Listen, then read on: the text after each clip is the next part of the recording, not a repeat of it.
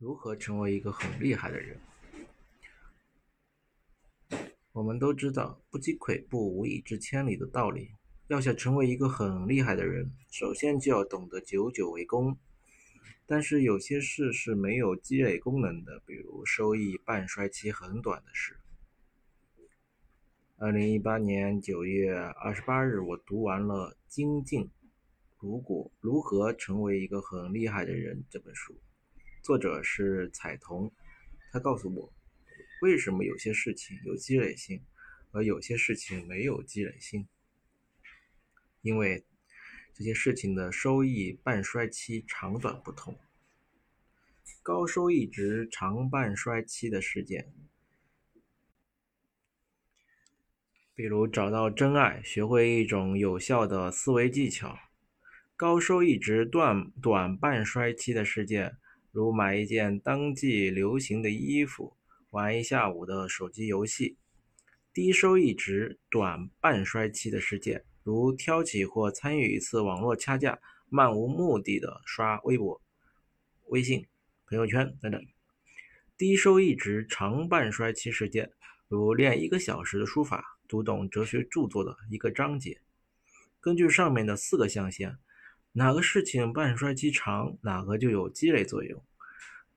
就算它是低收益的，比如阅读，可能就是一件低收益的事情，但它也是一件长半衰期的事情。这个叫做彩虹定律。最近读范福潮的书《书海泛舟记》，范福潮告诉我，一个人能精读的书其实十分有限。大概就在三千本左右，这是一个生理限量。无声也有涯，而智也无涯。有有涯虽无涯，殆矣。那么，如何在茫茫书海中筛选书籍呢？我在关于如何有效阅读一本书的读后感里写过一些筛选图书的方法，比如找一本好书里面的推荐书目来看，像《精进》这本书里面就有一些。推荐书如弗洛克的《享乐主义手册》、彭加乐的《科学与发现》、李欧凡的《人文六讲》、人为什么不爱学习、反脆弱，以及塔勒布的书等等。另外，像豆瓣评分书单、书店推荐等也可以参考。彩通提出一个筛选出经典书籍的方法，叫做“时间之尺”。尺，尺子的尺。什么是时间之尺呢？法国历史学家费尔南·布罗代尔提出著名的长时段理论，记述历史有三种时间尺度，其中最长的时间尺度关注的是一个地区的地理和气候环境，中等的时间尺度关注的是社会和文化层面的因素，短时间尺度才是传统的历史学所关注的具体的历史事件。彩童借用这个词来评价我们每天接触的信息，用时间之尺就可以辨别出哪些是追求及时兴奋的，哪些是追求长久受益的。简略的说，就是要读被时间考验过的经典之作。这个方法固然很好，可以借鉴，但是我认为也不能绝对。我认为只用是长时间尺度来选书。也有一个弊端，就是得到的信息和知识都不够新，不是人类最新、最先进的文化成成果，而且这里面还有一点崇古的意味。除了阅读，我们还要两条腿走路，就要多多实践。阅读和实践都是获取知识的途径。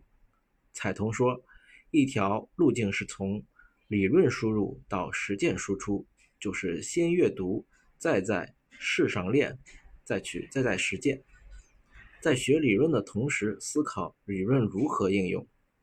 另一条是从实践输入到理论输出，就是先读《自然社会》这本无字书，就先在自然社会中历练，获取第一手经验，再总结成文字。通俗的讲，就是先干起来，一边干一边总结理论。两条路径各有千秋。第一条获取知识快捷、成本低、知识密集，但是理解消化比较困难；而第二条理解力强、记忆深刻、但是获取成本较高，密度也较低。光从前人的经验或者从自己的经验中去学习还不够，学了后还要思考。古人云：“学而不思则罔。”我们不仅要学会思考，而且还要学会创意的思考。那么，如何促进自己创意思考呢？彩童说，可以用列出无限清单的方法。什么是无限清单法呢？就是不假思索。不理睬大脑的评价和监控，列出尽可能多的方法思路来。列完以后，再从中间找到合适的、有价值的东西，就是先混乱后秩序，先发散后收敛。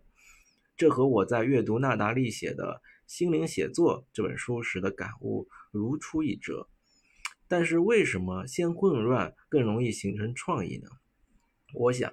这是因为创意是需要多路径、多方向去触发的，是需要活跃的思维、大量的信息以及头脑风暴来做基础的，是需要想象力的。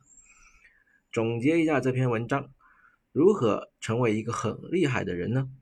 就是一直做长收益、半衰期的事情，即量变为质变，通过阅读和实践获取经验，并通过创意思考。产生新的事物，在自己成长的同时，为世界做出贡献。好，谢谢大家的收听，嗯，再见。